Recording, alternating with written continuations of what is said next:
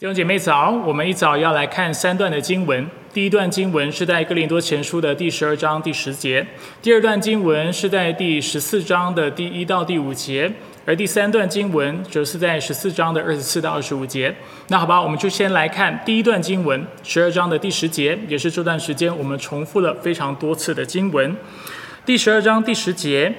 又有人能行异能，又有人能做先知。又有人能辨别诸灵，又有人能说方言，又有人能翻方言。下一段经文，我们要一起来看第十四章的一到五节。你们要追求爱，也要切慕属灵的恩赐，尤其是做先知讲道。那说方言的，不是对人说，而是对上帝说，因为没有人听得懂。他是借着圣灵说各样的奥秘。但做先知讲道的，是对人说，要造就。安慰、劝勉人，说方言的是造就自己；做先知讲道的是造就教会。我希望你们都说方言，更希望你们做先知讲道，因为说方言的若不解释出来，使教会得造就，那做先知讲道的就比他强了。最后一段经文是在第十四章的二十四到二十五节：若个个都做先知讲道。偶然有不幸的或是不懂方言的人进来，就被众人劝诫，被众人审问，他心里的隐情被显露出来，就必将脸伏地敬拜上帝，宣告说：上帝真的是在你们中间了。愿上帝祝福他的话，好不好？让我们先低头来做个祷告。亲爱的天父上帝，感谢你一早将我们聚在一起。让我们能够透过你自己的话语，透过一早的诗歌，还有透过心灵和诚实，主我们来敬拜你。主愿你今天你自己的圣灵在我们当中来做工，你对我们心说话。主我们也祷告，主求你赐给我们那属灵的恩赐，使我们能够在教会当中更有果效的来服侍你，以及来服侍我们的弟兄姐妹。我们感谢赞美你。以上祷告是奉靠主耶稣基督的圣名求，阿门。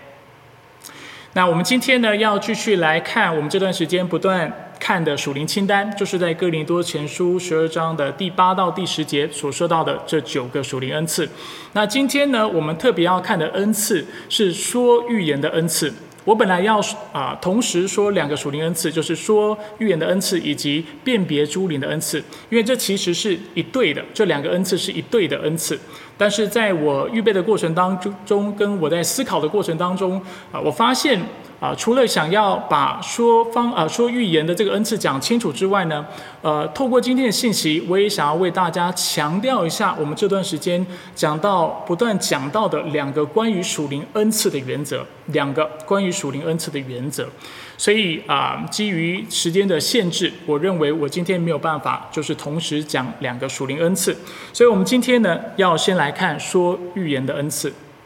那说到预言呢，首先第一件事情是我们一定要厘清的，就是不管我们相不相信属灵恩赐今天仍然存在，不管我们今天是否具备说预言的能力，有一件事情是非常根基性的，是非常重要的，就是圣经是所有的基督徒唯一的权柄，也是最终的权柄。不论今天我们会不会说方言啊，或说或者是说预言，或者是说有任何的属灵恩赐，有一个根基。有一个啊非常根本性的事情是我们一定要知道的，就是对基督徒来说，圣经才是我们唯一而且是我们最终的权柄。所以今天如果我不会说方言，这不代表我今天说话就可以随便说，或者不按照圣经圣经的权柄、圣经的规范去说话，不是这个样子的。对所有的基督徒来说，只要我们是基督徒。我们所说话的方式都要按照圣经所提供的规范去说。当然，今天要特别讲到说预言的恩赐，这更代表一件事情，就是如果我们有这个恩赐，我们就更要按照圣经的方式，符合圣经启示的方式来说预言。任何人不照着圣经的规范来说预言的，基本上他说的话可能来自于两个地方：第一，就是来自于他自己的私欲，来自于他的肉体。他所说的话不是从上帝来的，他所说的可能顶多是他自己的意见，这是第一个可能的来源。第二个可能的来源就是来自于魔鬼。那这是我们下周讲到辨别诸灵的时候，我会再一次为大家重复的概念。所以今天一个人要讲预言的话，他必须按照上帝的话语，按照上帝在圣经当中所做的启示来操练或者来使用这个属灵恩赐。如果没有的话，就代表两件事情：第一，他可能是凭着他的血气在啊使用这个看似属灵恩赐的能力，或者是第二，他。所说的话其实是从魔鬼来的，所以这两个啊，这个或者是这一个根基性的理解，是我们一定要知道的。那在改革中的教会当中呢，有三个奠基性的信仰文件，是我们非常重视的，而且是不可妥协的。他们个别是海德堡药理问答，是比利时信条以及多特信经。海德堡药理问答就是我们在过一段时间，现在估计大概是七月十一号会开始的基要真理课，我会使用海德堡药理问答来教导大家。那之所以会挑在十一号的缘故，是因为啊七月四号是美国的国庆，所以我就决定演一周来开始我们的基要真理的课程。第二个重要的文件或者是奠基性的文件是比利时信条，而第三个是多特信经，而我们称这三个文件。为三项联合信条 （Three Forms of Unity），有些时候我们也称它为三合一信条。那我自己的习惯是称它为三合一信条。所以，如果有任何人问你，啊，某某某，我知道现在你是去一个改革宗的教会，那我想问你，改革宗的教会跟其他的宗派有什么不一样？你可以跟他说，啊，你可以去参考三合一信条，你就知道当中的差异是什么。那在比利时信条的第七条，他说到了圣经的充足性。圣经的充足性，第七条，我为大家念前半段。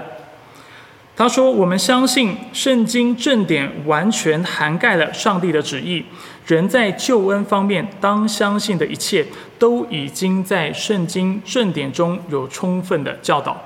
虽然上帝所吩咐我们的整个敬拜方式都已经记录在圣经之中。”因此，所有人啊，或任何人，即使是使徒教导与我们目前在圣经中所领受的相悖的东西，都是非法的。基本上就是都是不对的意思。正如使徒保罗所说的那样，即使是天上来的使者，也不可如此。既然上帝吩咐对他的圣言不可增加，也不可删减。很显然，其中的教导在各个方面都是极其完美和全备的。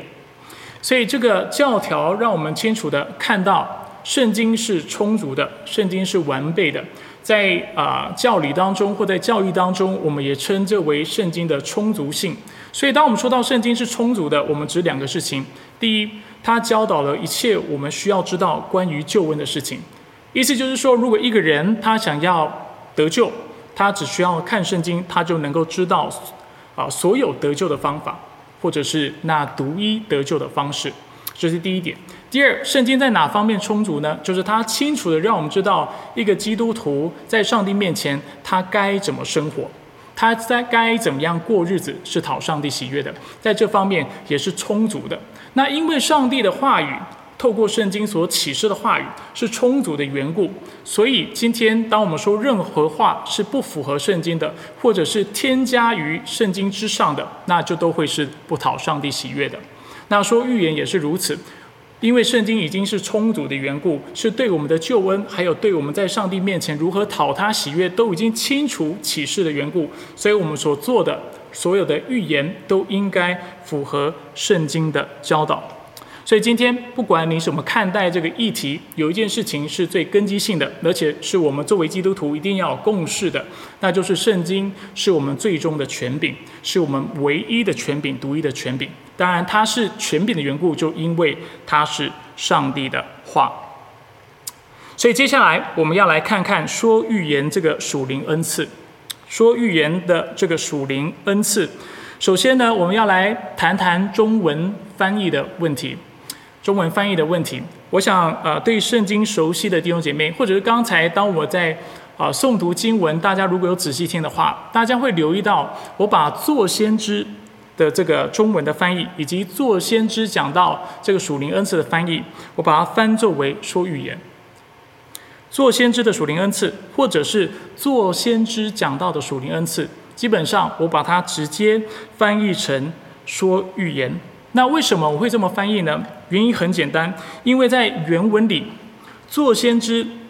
就是 prophetia 这个名词和做先知讲到 p r o p h e t u a l 这个动词，在中文的和合本当中，通常都是被普遍翻译为预言，或者是说预言。在圣经当中，当啊经文出现这两个字的时候，中文翻译普遍都是翻译成预言，或者是说预言。比如说马太福音十三十四啊十三章十四节，说到在他们身上正应了以赛亚的预言 （prophetia）。提摩太前书一章十八节，我儿提摩太啊，我照从前指着你的预言，将这命令交托你 （prophetia）。路加福音章六十七节，他父亲指的就是施洗约翰的父亲撒加利亚被圣灵充满了，就预言说 prophetuo，以及使徒行传二章十七到十八节，上帝说在末后的日子，我要将我的灵浇灌凡血肉之躯的。你们的儿女要说预言 （prophetuo），你的少年要见异象，你们的老年人要做异梦。在那些日子，我要把我的灵浇灌，甚至给我的仆人和婢女，他们要说预言 （prophetuo）。所以我透过这些经文要显示什么样的观察呢？就是让大家清楚的看到，当圣经用到 prophetuo 或说到 prophetuo 的时候，很清楚的就让我们看到，它一般是翻译成预言，或者是说预言。那这就是有趣的地方，因为到了哥林多前书的时候，这样的一个规律就忽然被打乱了。当然，我不是说圣经其他地方没有特例，但是非常少的。但是在哥林多前书，我们就常常的或者是非常频繁的看到 prophetia 或者是 prophetuo 这两个字不断的被翻译成不同的词汇。譬如说十一章第四节、第五节，它被翻译成讲道。那啊，这是跟一般我们对说预言的理解是很不一样的。有时候会翻成做先知，十二章第十节就是我们今天读的经文；有时候又会翻成做先知讲道，十四章的一节、三节、四节、五节、二十四节、三十一节以及三十九节。那为什么会有这样的情况呢？我认为有两个原因。第一个原因，首先我需要厘清哦，我并没有特别去查，但是我认为这两个原原因是合理的。第一个原因呢，是因为翻译圣经的，就是啊华华人学者普遍在神学光谱上面是比较保守的。那对比较保守的基督徒来说呢，当他们看到说预言的这个属灵恩赐的时候呢，他们普遍是把它理解为讲道的恩赐。甚至他们有可能是否认所有的属灵恩赐，啊，认为啊这种比较超然，应该说在他们理解当中比较超然的属灵恩赐已经不存在了。那说到说预言的话，应该就要把它理解为就是讲道的恩赐，或者是在啊今天经文当中我们说到的做先知讲道或做先知这样的恩赐。当然，我认为这样的一个翻译是不太准确的，纵使。当我们讲到的时候，我们有可能发挥说预言的恩赐，但是我们不能把说预言跟讲道作为啊相同相同的词，把它们画成等号。说预言这个属灵恩赐可以被用于讲道，但是并非所有的讲道都是说预言。事实上，圣经更多时候是用教导来描述讲道的。用教导来描述讲道的工作，比如说《使徒行传》十五章三十五节，但保罗和巴拿巴仍留在安提阿，和许多别的人一起或一同教导并传扬主的道。讲到他们主要的传道的工作是透过教导。罗马书二章二十一节，那么你这教导别人的，还不能教导自己吗？你这宣讲不可偷窃的，自己还偷窃吗？所以在这里我们看到。教导以及宣讲，它是一个啊平衡的用词，是同样的用词。除此之外，当保罗说到当牧师的人应当具备什么样的属灵恩赐的时候，当牧师的人应当具备什么样的属灵恩赐的时候，他特别清楚指出是教导的恩赐，而不是说预言的恩赐。如果说预言能够被直接翻译成就是讲道的话，那为什么保罗在这里不使用就是我刚才讲的 prophetia 或 prophetio 这两个字呢？因为做啊就是牧师的人，他应该具备的恩赐主要是教导恩赐；讲道的人主要应该具备的恩赐是能够清楚教导上帝的真理这样的一个恩赐。所以在提摩太前书就说到，若有人。啊，想望监督的职分，在圣经当中，监督、牧师、长老是同样的职分。他是在羡慕一件好事，这话是可信的。监督必须无可指责，只做一个一位妇人的丈夫，有节制、克己、端正、乐意接待外人，善于教导。提摩太前书三章一到二节，所以清楚的让我们看到，一个要做监督的、要做长老的，或者是要做牧师的人，他需要具备的一个很基本的恩赐，是那教导的恩赐，而不是说预言的恩赐。这是第一个原因。我认为啊，就是学者们一般会把就是啊说预言翻译成做先知讲道或做教导。这样的啊，做讲道这样的一个翻译的缘故，因为对他们来说，说预言这个恩赐就是啊讲道的恩赐。但是我刚才已经透过不同的经文啊，让大家看到啊，在圣经当中讲到讲道的时候，更多的时候其实是说到是教导，这是第一个原因。第二个原因呢，翻译圣经的学者们会把说预言翻成做先知或做先知讲道，是因为在哥林多前书，这些会说预言的人。在这些经文当中，被称作为是 prophetess，prophetess 就是我们一般会翻译成中文的先知。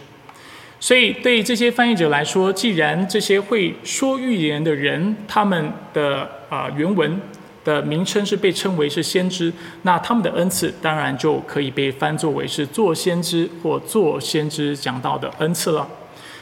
但是我认为这样的一个翻译有一个啊，我认为是有瑕疵而且不完全的。因为当我在看哥林多前书十二章到十四章的时候，我自己的观察是，这段经文很清楚的在讲的，不是一个做先知的职分，但更多在说的是那说预言的能力，说预言的恩赐。尤其在十四章，当保罗在对比说方言以及说预言这两个恩赐的时候，他清楚的让我们看到，他所对比的是一个行动上面的差异。一个是说，啊，去预言去造就别人；另外一个是说方言是造就自己。所以我认为在这里翻成说预言还是比较正确的。当然，我觉得最重要的原因，就是因为在圣经当中，普遍这个词都被翻译，这两个词都被翻译成说预言。我不认为在这段经文，我们应该选择用不同的翻译方式。但为大家稍微就是说明，而且注释了有关这个翻译上面的一个观察和问题之后呢，我想要跟大家分享说预言的功效是什么，或者是说预言的主要的目的是什么。简单来说，三个：第一，造就人；第二，安慰人；第三，劝勉人。再说一次：第一，造就人；第二，安慰人；第三，劝勉人。首先，我们要说造就人啊。我知道，对于基督徒来说，我们常常说啊，基督徒要说造就人的好话，或者是啊，我们的行为样式要能够造就人啊。但是啊，如果你去问你旁边的基督徒，或者是如果你啊自己心里好好想想什么叫造就，然后要自己去界定的时候，你会发现要界定是蛮难的，因为我们一般啊。就好像预设了我们自己懂这个字的意思，或者我们太常听到了，我们就不再把它当成是一个需要去厘清的。但是容许我在这里更清楚的为大家界定，什么是造就人呢？造就人就是使别人得到益处的意思，使别人得到好处，比使使别人得到益处的意思。在原文当中呢，讲到造就，它其实是一个建筑的用词，意思就是建造。那当然，它可以用被用于比较啊，它可以作为一个比较比喻啊性的用法。啊，用来形容人，所以当我们在建造人的时候，当然人不是房屋，但是当我们在建造人的时候，就是代表我们对他的生命带来益处的意思。哥林多前书八章一节，关于啊祭过偶像的食物，我们晓得我们都有知识。我们啊这段时间常读到的经文，但知识使人自高自大，唯有爱心能造就人。知识使人自高自大，唯有爱心能造就人。这节经文告诉我们什么呢？什么呢？这节经文告诉我们，今天不管我们再有知识，我们再有智慧，我们再有能力，我们再有才干，不论我们今天有多少的优点，如果今天我们没有爱的话，我们所拥有的一切就不能够造就人，却只能造就提自己，或者是使自己自高自大。那什么叫做造就人呢？意思就是说没有办法为别人带来好处。那在什么情况下，我们所拥有的这些资源、所拥有的才干，不管是知识或我们的学问等等，可以拿来帮助人呢？就在于我们拥有属灵的品格之后，就是当我们能够从心底去爱人，并且是在爱人的这样的框架，或者在这样的理解之下去使用我们的这些智慧、我们的知识、我们的能力、我们的学问，那这才能够对别人的生命带来益处，而这就叫做造就人。同样的，《哥林多前书》十章二十三到二十四节也说：“凡事都可行，但不都有益处；凡事都可行，但不都造就人。无论什么人，不要求自己的益处，而是要求别人的益处。”所以这节经文很清楚，让我们看到什么叫做造就人，就是不求自己的益处，但是要求别人的益处。这是啊。非常多的基督徒喜欢使用的属灵标语，那我也认为这段经文是非常啊，就是啊，的确是基督教的非常核心的精神之一。这也鼓励大家去熟视这段经文，甚至把它背起来。所以在这节经文或这两节经文，很清楚让我们看到凡事都可行。所以对非基督徒来说，或者对这个世俗的社会来说，当他们想到自由的时候，他们常常想到的就是。我爱干嘛就干嘛，是没有规条的，没有规范的，甚至他们会认为，譬如说，今天如果我想讲脏话，我就讲，这叫做我有自由。但是基督徒对自由的理解不是这么这个样子的，因为在我们的观念当中，我们知道凡事都可行，但是凡事都可行不是真正的自由，真正的自由是在凡事都可行的这样理解之下，我们还选择去使用我们的自由来使别人得到益处。来建造别人的生命，来造就其他的人，这才叫真正的自由。所以，对基督徒来说，如果我们必须开口说话，当然这有点夸张哈，但是的确在精神上面、核心上面，我们应该是这么理解的：就是如果我们要开口，我们要说话，我们就要尽我们所能的，使我们说出来的话，使听到的人能够得到益处。这就是造就的意思。所以，我们在这里，我们先看到预言这个恩赐所应该带来的第一个效用，第一个目的，就是要能够造就人，使别人得到好处。第二，说预言的这个恩赐应该要能够安慰人。安慰人这个概念非常容易理解。什么叫安慰人？就是安慰和勉励那灰心的人，安慰、勉励那灰心的人。不论是在什么时空背景之下，教会当中都不乏一些活在苦难当中、活在瓶颈、挫折、困难、忧郁当中的弟兄姐妹。而如果我们有这样的恩赐，就是说预言的恩赐的话，我们应该做的事情就是使用我们的恩赐来鼓励这些灰心的弟兄姐妹。当然，这跟刚才讲到造就人是。是呃非常有关联的一个概念。对我们基督徒来说，我们总是希望在别人的生命当中能够啊制造价值，带来盼望，使那灰心的人能够被鼓励起来，使那没有方向的人能够在基督里得到方向，使那不明白人生意义的人能够得到人生的意义，使缺乏真理智慧的人能够透过基督得到真理和智慧，使那没有力量的人能够得着力量，而这也就是。能够说预言的人，在灰心软弱的人的生命当中，应该达到的效果，安慰人。第三，能够说预言的人，应该也要劝勉人，这是他的恩赐所应该发挥的非常重要的一个效用，就是要能够劝勉人。劝勉人可以被理解为激励和劝诫，激励和劝诫。意思就是说，在教会当中，可能有的弟兄姐妹是他并不是处于在灰心或软弱的这个状态，啊，那在教会当中有很多这样的人，但是这不代表说预言的恩赐就不再能够发挥效用，不是的，反而就是在这样的环境，我们仍然要能够激发或者是激励我们的弟兄姐妹。我们怎么激励弟兄姐妹呢？就是透过啊让他们知道上帝的应许是什么，上帝摆在他们面前的奖赏是什么，上帝的祝福是什么。那透过这样的一个方式，鼓励弟兄姐妹要继续向着标杆直跑，继续的努力向前，不要放弃，不要啊开始啊闲懒不结果子，但是要继续的向前，因为上帝为他们预备的是丰盛的。所以，一个能够说预言的人，他是一个能够激励人的这样的一个人。这就是这个恩赐应该发挥的效用。那另外一方面呢，当我们讲到劝勉的时候，这个字其实有另外一层的意思，就是警告，就是劝诫。当说预言的人发挥他的恩赐的时候，他应该也要达到劝勉、劝诫的功效。这也是我们常说的，在爱心说诚实话，甚至要清楚的让弟兄姐妹，如果我们刚才讲到激励人是透过上帝的祝福，那劝诫就是透过上帝的管教和上帝的审审判。所以我们要透过上帝有可能带来的管教，让我们周围的弟兄姐妹，那些被动的、那些不积极追求主的、那些甚至是远离神的，我们要提醒他们：上帝爱你的缘故，他会管教你，快点回头吧。这也是先知要做的工作。呃，我不知道是在哪里，但是我时常听到这样的教导，就是听到很多人说：哦，说预言的人就是要说一些好像很正面、很积极、很好听的话。但是我需要，我想要挑战弟兄姐妹去思考一个问题，就是当你在看圣经的教导的时候，你去看以前的先知的工作，以及在新约当中所有使徒的工作，也包括先知的工作，我想大家去问一个非常客观的问题，就是先知所说的话以及使徒所说的话，是否都是那好听的话，听起来很舒服的话？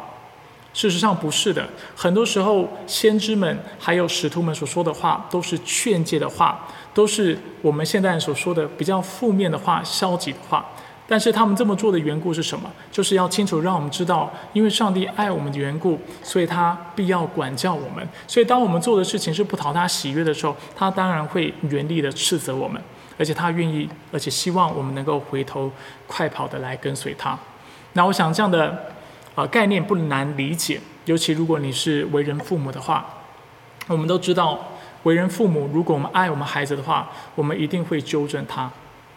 爱的相反词不是纠正，不是劝诫，爱的相反词是冷漠，是忽视，是不再在意。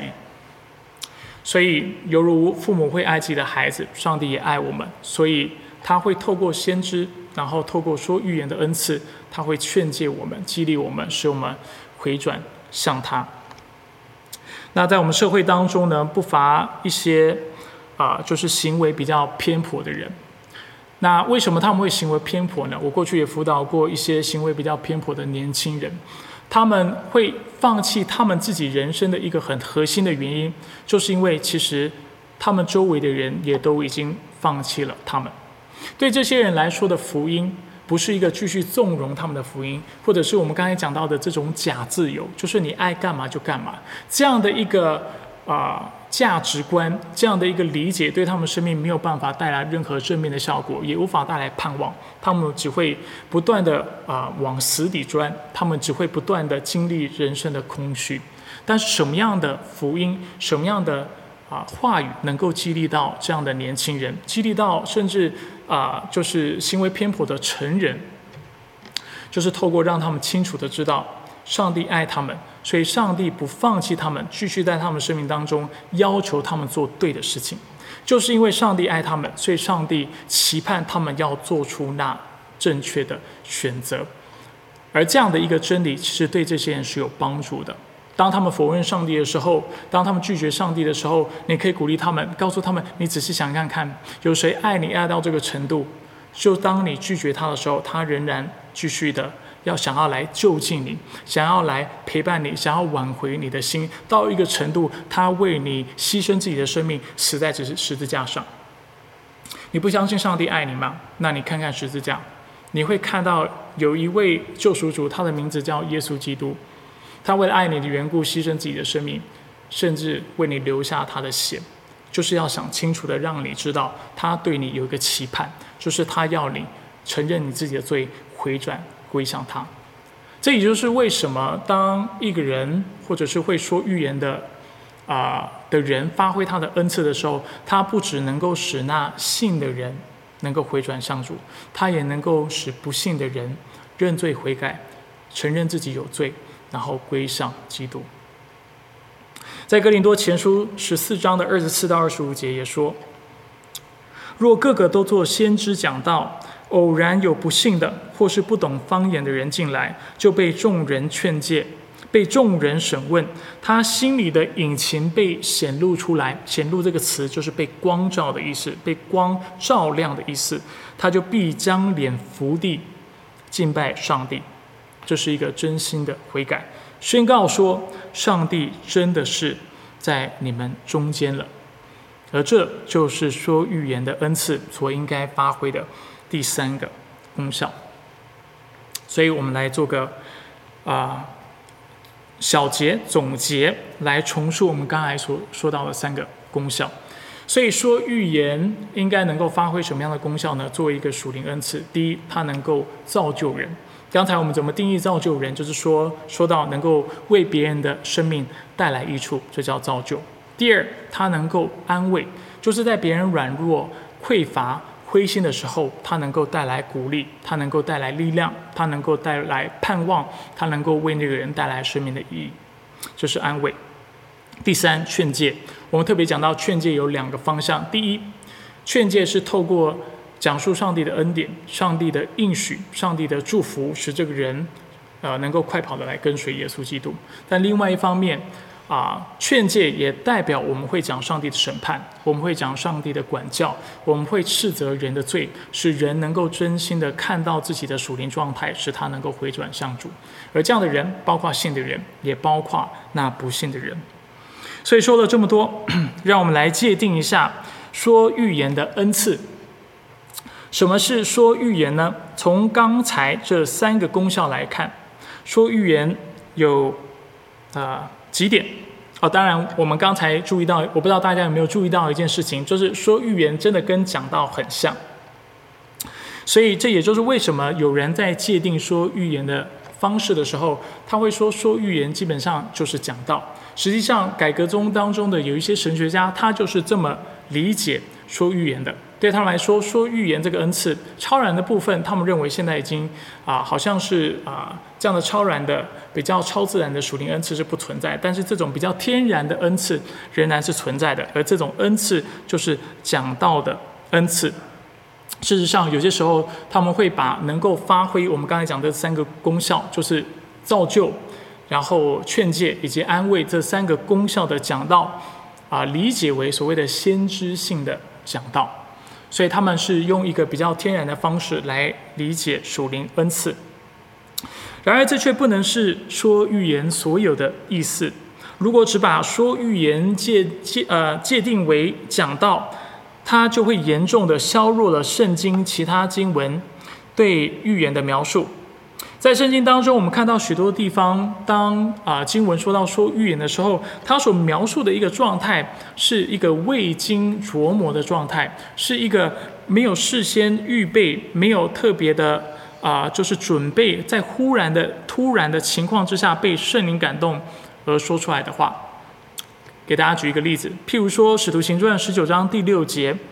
当时在以弗所有一些跟随啊施洗约翰的门徒。那就在他们奉耶稣基督的名施洗之后呢，经文告诉我们，保罗就给他们按手，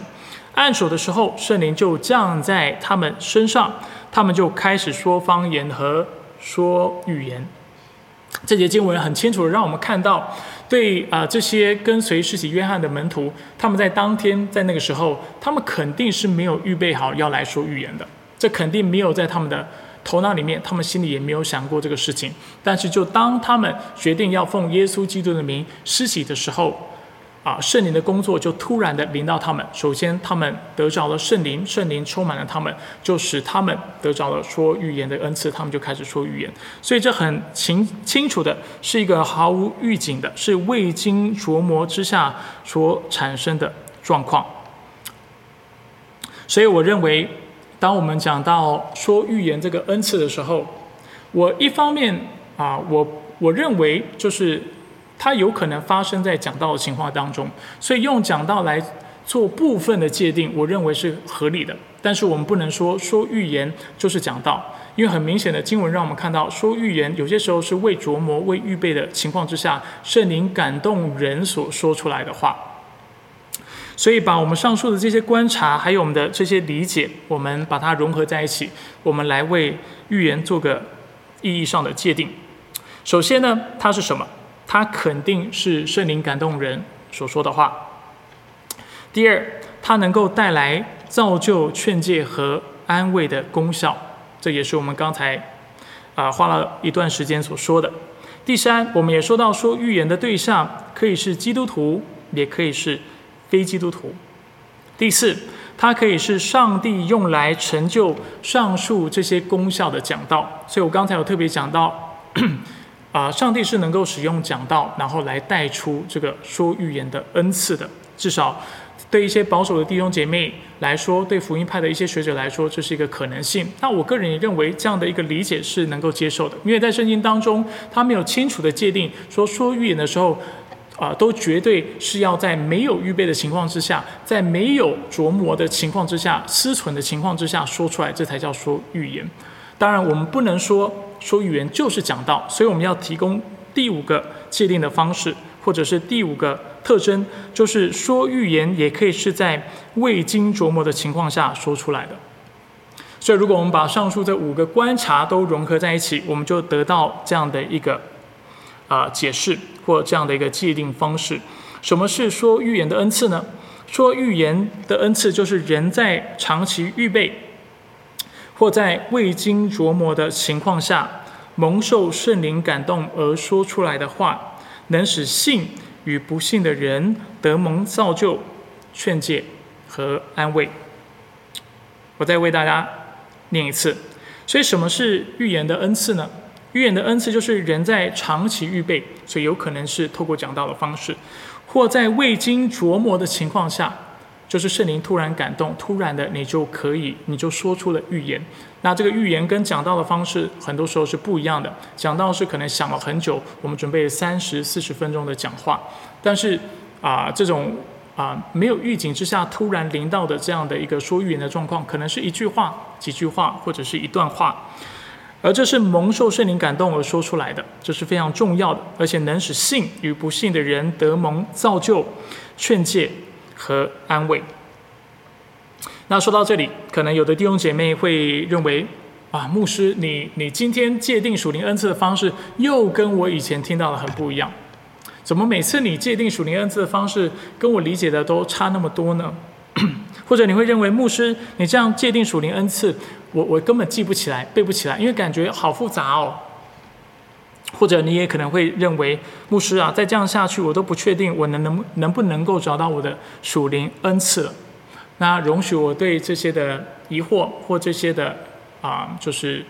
啊疑虑做几个回应。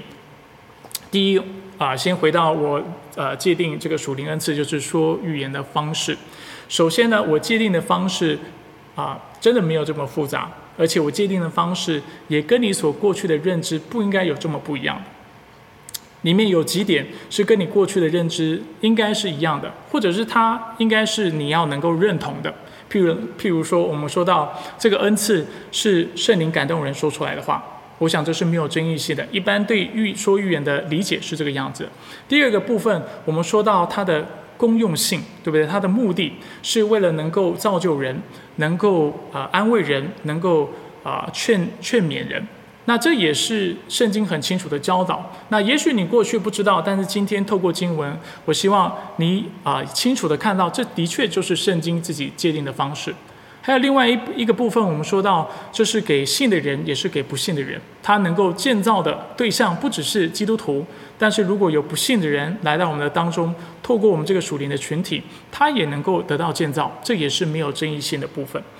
所以比较不清楚、比较复杂，或者是可能我们会觉得比较有争议性的部分在哪里呢？就在于我一开始所讲到的两个短句。第一个部分讲到是长期琢磨的。如果你是灵恩背景的，你就会对这样的一个界定方式感到陌生。你可能会心想：啊，在我的认知以来，属灵恩赐或者是说预言这个恩赐，通常就是是忽然的，是没有预备的情况下，没有琢磨的情况下，圣灵所赐的能力。所以你可能就会觉得这样的界定方式很奇怪。但是其实对保守的弟兄姐妹来说，福音派的弟兄姐妹来说，这其实不是一个非常啊不同，或者是过去他们没有听过的界定方式。犹如我刚才所说的，许多比较保守的牧者或者是神学家，他们会认为说预言的恩赐基本上就是讲道的恩赐。这也就是为什么在中文和合本的圣经当中说到说预言的这个恩赐的时候，他会说是做先知讲道，甚至他就直接把它翻成讲道。原因就在于，这就是他们啊，可能心里面普遍的一个理解。当然，同时我知道，对保守的弟兄姐妹啊，要你去接受说啊，就是说预言的恩赐有可能是忽然临到，或者是在没有琢磨的情况下临到的话，你可能会觉得有一点陌生。但是，犹如我刚才有举的圣经的例子，圣经、圣经，甚至圣经在其他地方都清楚的让我们看到。很多很多时候，当圣灵临到人，而且使人说预言的时候，他的确是一个这样的非常原始、没有预备、没有计划、非常突然，而且毫没有琢磨的情况之下，让人说出来的。所以我在做的事情不应该这么有争议性。其实我只是把保守啊的弟兄姐妹以及灵恩的弟兄姐妹的理解融合在一起而已。如果我这么说，还是让你心里面啊感觉不踏实。啊，容许我再补一句，就是其实这样的界定方式是不止我自己做的。我知道，如果只有牧师自己，就是我做这样的一个界定方式，你可能心里面会有一些疑问。那我不知道大家是否记得，我在上周的时候有讲到一个解经家，他是非常著名而且有权威性的解经家，他叫做 Anthony Thiselton 博士。那这位博士呢，他的哥林多前书注释是非常有名的。那他在里面的注释方式，就是讲到说预言的这个恩赐，他的方式跟我是非常接接近的，唯一的差异就是它又比我复杂的两三倍以上，真的不开玩笑啊！如果你有兴趣的话，我可以把它界定的方式跟你分享。就光数它界定方式的英文字，你可以啊，总共计算起来，我数过五十七个英文字。翻译成中文可能要一百多个字，一个定义它是翻译成五十七个，它是用五十七个英文字去做界定，啊，但是它所表达内容跟我有点类似，只是它多了很多细节上面的区分，所以这是牧师想要回应的第一件事情。第二件事情就是我想跟大家分享最近这段时间我们说属灵恩赐的两个我觉得很重要的观察，也是两个原则。也许你会觉得这段时间在讲道当中，你听我讲，你越听越迷糊，你越听越觉得牧师我可能这样下去，我都找不到我的属灵恩赐。啊，容许我啊为大家啊提供两个原则或两个观念，帮助你去把这个事情能够看得比较透一点。在几周前我说到，在新约的圣经当中，如果你去做一个总和，大概可以归类出啊二十个属灵恩赐。但是尽管如此，我也提醒弟兄姐妹，这二十个属灵恩赐，并非是圣灵能够赐的所有的属灵恩赐。这二十个恩赐只是啊，给我们一些的范本，给我们一些的范例。但是事实上，圣灵能够做的工作是远超过这一切的。那在我们这段时间的信息系列，我们目前讲了六个，讲到说预言之后还有三个，讲完我就不会再去讲剩下的十一个，因为我想要为大家提供的是一个规律。要让大家看到我怎么样去理解属灵恩赐，然后透过这样的一个框架，透过一个这样的进入去寻找你的属灵恩赐，或者去明白属灵恩赐的重点。所以有两点是我想为大家凸显的，大家先听，之后我会给大家啊两个打在投影片上的啊结论。第一，我们需要知道，我们对属灵恩赐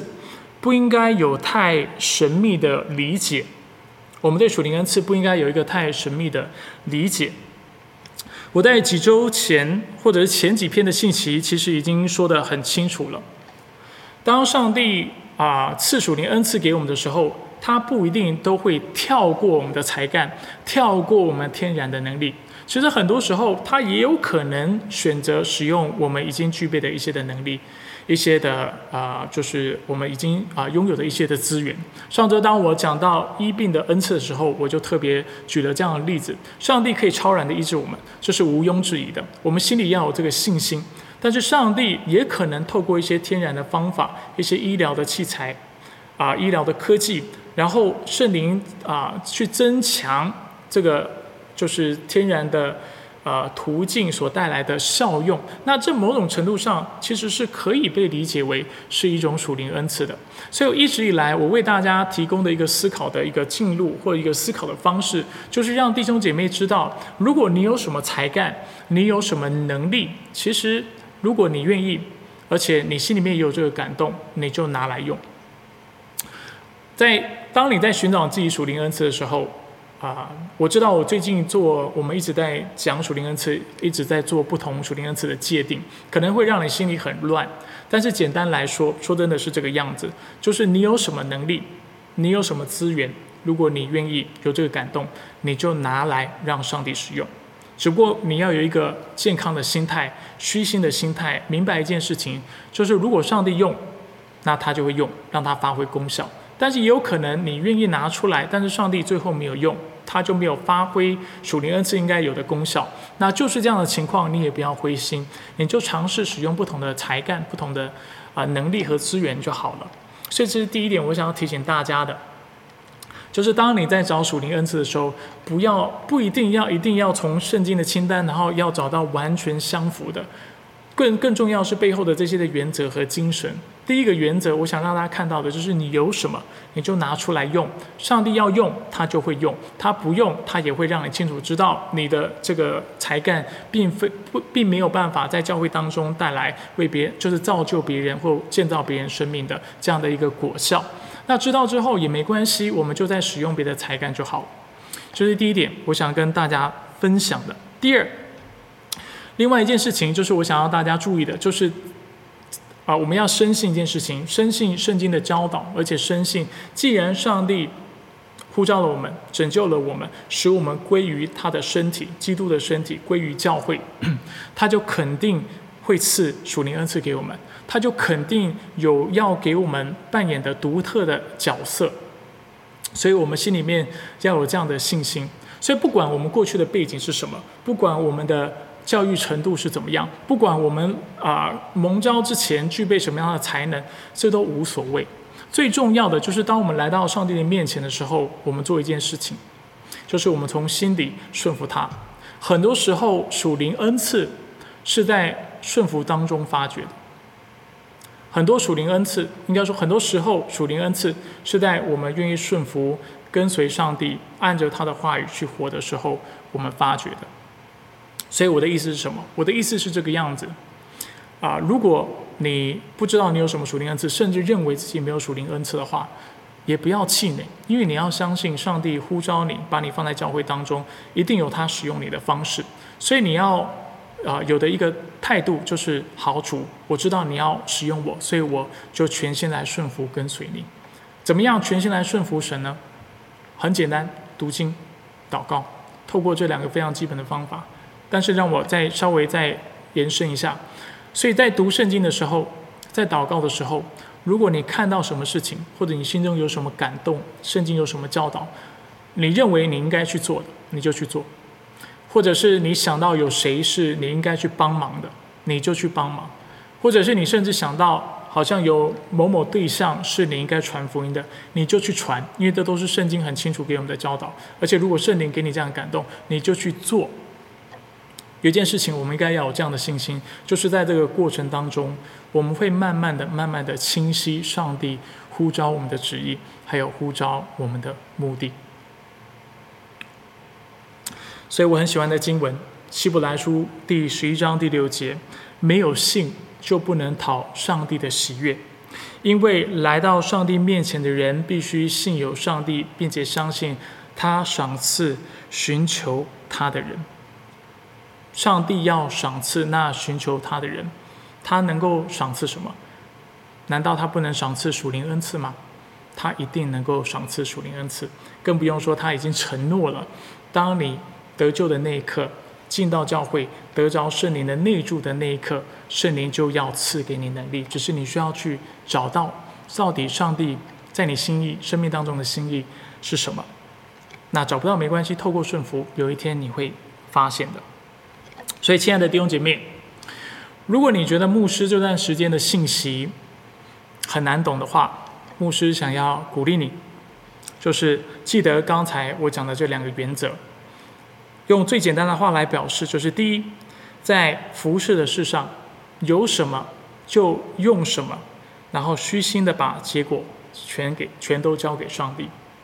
第一个原则，在服侍的事上有什么就用什么，然后虚心的把结果全然交托给上帝。第二，在属灵的道路上。只要专心的跟随上帝，他必赐福给你。在属灵的事上，你觉得你自己没有恩赐、没有才干、没有能力，啊，背景也没有别人显赫，教育水平没有别人高，学术涵养也没有别人丰富，无所谓，